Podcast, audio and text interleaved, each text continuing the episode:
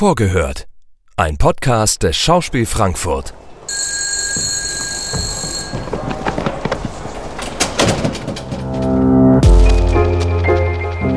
Einen wunderschönen guten Tag, meine sehr verehrten Damen und Herren. Wir begrüßen Sie recht herzlich hier im Schauspiel Frankfurt.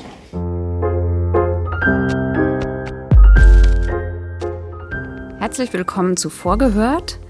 Mein Name ist Katrin Spierer, ich bin Dramaturgin und spreche jetzt mit der Regisseurin Lilia Ruprecht, die für ihre Inszenierung von Malina zum ersten Mal hier in Frankfurt arbeitet. Herzlich willkommen, Lilia.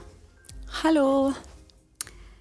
Äh, Malina von Ingeborg Bachmann ist ein Roman und ja erstmal kein wirklicher Theatertext und auch äh, kein so richtig viel gespielter Theatertitel. Es wird relativ selten gemacht. Ähm, als erstes würde ich dich gerne danach fragen, wie es überhaupt dazu kam, dass du diesen Text inszenieren wolltest, wie du drauf gekommen bist. Also ich habe vor ein paar Jahren ähm, Male Obscura von, von Ingeborg Bachmann, von einem sehr guten Freund von mir geschenkt bekommen. Ähm, und damit habe ich dann so ein paar Wochen im Sommer verbracht und habe dann weitergelesen, eigentlich fast alles, was es von ihr so gibt und bin natürlich auf Marlina gestoßen. Ähm, und seitdem war das so ein Herzensprojekt von mir. Also es lebt schon seit ein paar Jahren mit mir. Ja, also ähm, äh, der Stoff begleitet mich auf jeden Fall schon seit einer ganzen Weile. Und was ich sehr bestechend fand und wo ich total Lust hatte, äh, mich so dem hinzugeben oder auszusetzen, sind diese unterschiedlichen Textformen, Textstile, mit denen sie ähm, agiert. Der Roman springt so von Genre zu Genre. Es gibt Tagebucheinträge von ihr, klassische Dialogszenen, Lyrik, äh, Telefonate, Interviews, Briefe, innere Dialoge, Monologe ähm, und eben so albtraumhafte Sequenzen, Liedmaterial. Also sie ist wahnsinnig reich von dem, was sie einem so entgegenbringt oder zur Verfügung stellt. Und das ist natürlich dann ein gefundenes Fressen für, fürs Theater und für die Inszenierung. Ja, Malina, also man weiß wahrscheinlich noch so, dass der äh, Text von Ingeborg Bachmann ist. Man weiß noch mehr, dass sie Gedichte geschrieben hat. Aber worum es in dem Roman wirklich geht, ähm, liegt erstmal nicht so richtig auf der Hand, glaube ich. Nee, ich glaube, das wissen wirklich wenige. Und ich finde es tatsächlich auch gar nicht so einfach zu beschreiben. Verstehe ich. Vielleicht könntest du versuchen, einen ersten, ersten Versuch zu unternehmen, wenn, wenn du es kurz, relativ kurz zusammenfassen müsstest. Worum geht es darin? Also es gibt so verschiedene Ebenen, auf der man das jetzt tun könnte. Es gibt auf der einen Seite wie so die praktische Handlung, die passiert und da passiert gar nicht so viel. Und dann gibt es ähm, so andere Ebenen, auf denen ganz viel stattfindet. Aber bleiben wir erstmal bei der einen. Also äh, die Ich-Erzählerin, eine Schriftstellerin, eine Frau, lebt in ihrer Wohnung in der Ungargasse 6 in Wien im dritten Bezirk und schreibt und lebt und liebt so vor sich hin und hat einen, einen Ivan, einen, einen Mann, mit dem sie eine Beziehung führt, was für eine Beziehung auch immer, ob das so eine klassische Paarbeziehung ist oder mehr Richtung Affäre geht oder so, zumindest ist sie heiß und innig in ihn verliebt. Ähm, er hat zwei Kinder, sie hat zwei Katzen. und dann gibt es noch Malina, ihren heimlichen Mitbewohner, äh, und auf welcher Ebene der aber so real in welcher Welt stattfindet, das muss man erstmal herausfinden. Also letztendlich ist es eine Dreiecksliebesgeschichte zwischen Ivan, der Ich-Erzählerin, möglicherweise Ingeborg, und Malina. Ja, super. Vielleicht sprechen wir noch ein bisschen über, über Malina, die, äh, diese Figur, die dem zwar den Titel gibt, aber nicht so ganz die Hauptfigur ist. Die Hauptfigur, du hast ja gerade schon eigentlich gesagt, ist, die, ist diese Ich-Erzählerin, die Schriftstellerin, die gar keinen Namen hat. Wir haben uns ja auch immer wieder und immer länger darüber unterhalten, wer dieser Malina sein könnte. Was ist es für dich gerade im Moment? Wer ist dieser Malina? Mm, also Malina ist, ähm, ist vor allem eine Facette ihrer selbst eine fiktive Figur, die sie entwirft in ihrer Fantasie, in ihrer Literatur und ist am Anfang mm, mehr so als weibliche Unterstützung gedacht, mit aber so einem Mollton von Anfang an. Aber auch jemand, der sie, der sie beschützt, der sie unterstützt, der für sie da ist, wenn sie ihn braucht. der so Partner ist in ihrem Leben ähm, und so mit ihr durch unterschiedliche Welten und Ebenen geht, der mit ihr durch Zeiten springt, also sowohl in die Vergangenheit zurückreist, als auch so sie in die Zukunft begleitet und natürlich immer wieder im Jetzt auftaucht. Und der Malina transformiert sich aber eigentlich so über die Dauer des Stücks oder des Abends und startet am Anfang weiblich und wird dann immer männlicher auf eine Art. Also und kommt vielleicht so von dem, von dem friedlichen, beschützenden Begleiter immer mehr eigentlich zur Selbstzerstörung oder zur Zerstörung dieser, dieser Ich-Erzählerin. Ja, ist ja auch so ein bisschen dieses Doppelgängermotiv. Also Ingeborg Bachmann hat es auch selber mal als äh, Doppelgänger beschrieben. Ganz charmant hat sie auch gesagt, dass sie das ja nicht erfunden hätte, aber ähm, dass bei ihr dieses Männliche, von dem du gerade gesprochen hast, als Doppelgänger einer weiblichen äh, Ich-Erzählerin vielleicht das Besondere oder eine Besonderheit dieses Romans ist.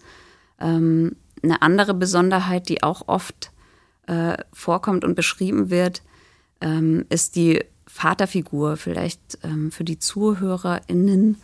Ähm, der Roman ist in drei Teile aufgeteilt. Der erste ähm, heißt Glücklich mit Ivan.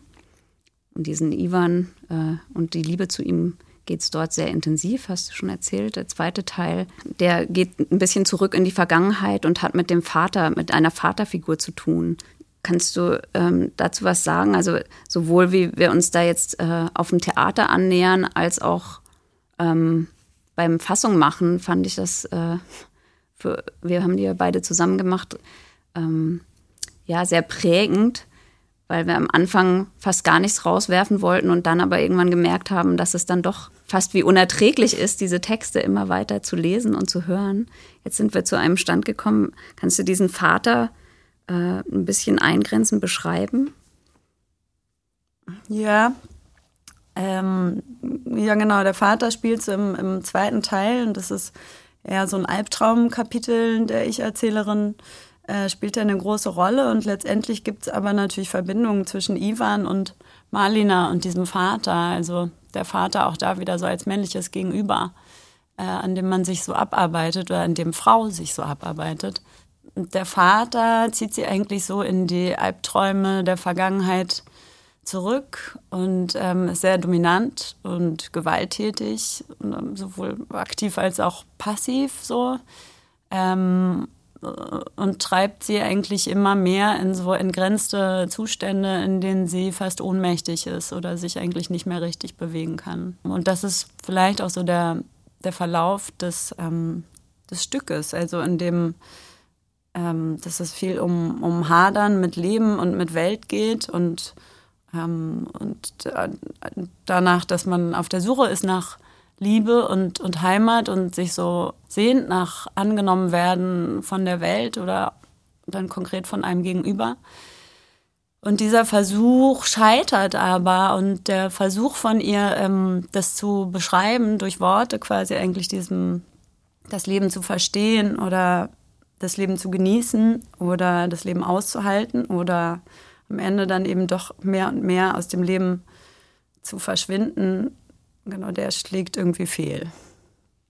Ja, das Buch endet ja auch mit den sehr berühmten Worten, es war Mord. Äh, wir haben auch darüber gesprochen, jetzt hört sich das äh, viel nach Psyche und, und Innerlichkeit an. Wir haben aber auch äh, immer mal wieder so das Thema Tatort tatsächlich auf dem Tableau gehabt, dass das Ganze, die Ungargasse 6, von der du gesprochen hast, ja auch eine Art ähm, von Tatort fast was Krimihaftes hat und am Ende dann aber doch wieder sehr mystisch diese Ich-Erzählerin verschwindet in der Wand ihrer eigenen Wohnung. Wohnung. Ne? Genau. Vielleicht können wir noch was zur Besetzung sagen, weil die haben wir ja auch selbst sozusagen ausgewählt. Das kann man bei einem Roman ja machen, wie man, wie man möchte. Ähm, wie bist du dazu gekommen, das so zu machen, wie wir es jetzt haben, nämlich mit zwei Schauspielerinnen, einem Mann und einem Musiker? Na, der Musiker, Philipp Roma, der steht so ein bisschen für die, für die Ich-Erzählerin. Also der, der schreibt quasi mit Musik ähm, das, was die Erzählerin mit Worten tut. Ähm, und dann haben wir Manja Kuhl und Inga Busch dabei als die zwei Frauen und Fridolin Sandmeier als den Ivan und auch als Malina. Und es ist so ein bisschen gemischtes Doppel oder also sie sind zu viert und sie spielen den Abend auch zu viert. Und es gibt immer so wechselnde Konstellationen, wer eigentlich wer ist. Es gibt ähm, eine Zuordnung, aber die changiert. Und ähm, die zwei Frauen sind ich und ich und aber auch ich und Marlina und ähm, Marlina und Ivan, Marlina von der Frau und Ivan von dem Mann gespielt, morphen so ineinander. Ähm, der Musiker bleibt eigentlich am meisten ich, äh, gemeinsam mit der, mit der Inga Busch zusammen. Ich habe mich vor allem für die, für die zwei Frauen und eben nicht zwei Männer und eine Frau ähm, entschieden, weil für mich so dieses Hadern mit Frau sein, mit dem eigenen Künstlertum, als Frau selbstständig zu leben, exponiert zu sein und dabei nicht das klassische Rollenmodell oder Familienmodell der 60er Jahre oder eben von heute zu bedienen. Das steht so im, im Zentrum auch für mich im Sinne von, äh, wer, wer ist man als Frau heute oder wie kann man sein, wie darf man sein, wie muss man sein ähm, und wie, wie, wie muss man funktionieren in diesem männlich geprägten Setzkastensystem, so welche Freiheiten und ähm, kann man sich nehmen und an welche Regeln muss man sich halten oder kann man einfach alles über Bord werfen? Und da unternimmt Ingeborg Bachmann viele Versuche, sich diesem Thema irgendwie zu, zu nähern ähm, und ist vor allem aber in ihrer, in ihrer Sprache und in ihrer Auseinandersetzung, in den Begegnungen, die sie beschreibt, total radikal und trotzdem irgendwie zärtlich so. Also der Blick auf, auf Menschsein, auf Frausein, auf, auf ähm, Geschlecht, der ist irgendwie, der fasziniert mich sehr oder berührt mich total, weil sie auf der einen Seite so fragil ähm, sinnlich beschreibt und auf der anderen Seite eben total brutal, radikal sich den Dingen irgendwie stellt. Und das hat ja total viel mit dem, mit dem Leben zu tun. Ähm, obwohl das alles so getrieben wird von einer Todessehnsucht, die so immer mehr abfackelt und so fackeln auch ihre Worte. Also es ist eigentlich wie so ein ähm, Tanz mit dem Feuer und äh, sie raucht eigentlich äh, um ihr Leben und ähm, der Ofen qualmt und das Herz verglüht und ähm, alles wird so aufgeheizt.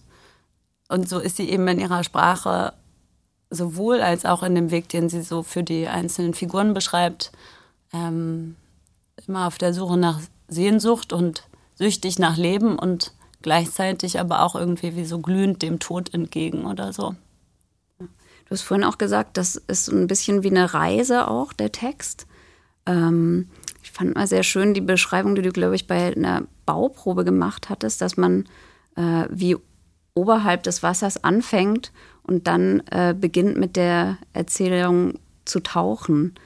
Ähm, würdest du das nach wie vor so beschreiben, auch für die Inszenierung, dass man. Ja, so also genau, das war eigentlich so wegweisend für uns, dass wir so, der erste Teil, der findet so auf der Erdoberfläche mehr statt oder vielleicht so mehr im, im Himmel und äh, auf der Erde und der zweite Teil taucht dann so ähm, in die Wasseroberfläche ein und ver verbrennt aber gleichzeitig auch äh, so immer weiter Richtung Ende. Und vielleicht ist es so, dass man so aus der realen Welt äh, mehr ins Unterbewusstsein eintaucht, um aber eigentlich mehr zu sich selbst zu finden und am Ende dann aber trotzdem zu gehen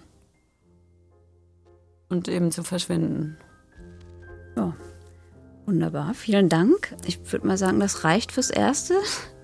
Zuschauer können die Inszenierung bald hier bei uns erleben. Auch wieder analog in Präsenz auf der Bühne. Und da freuen wir uns drauf. Vielen Dank für das Gespräch. Sehr gerne. Ich freue mich auch. Das war Vorgehört, der Stückeinführungspodcast des Schauspiel Frankfurt.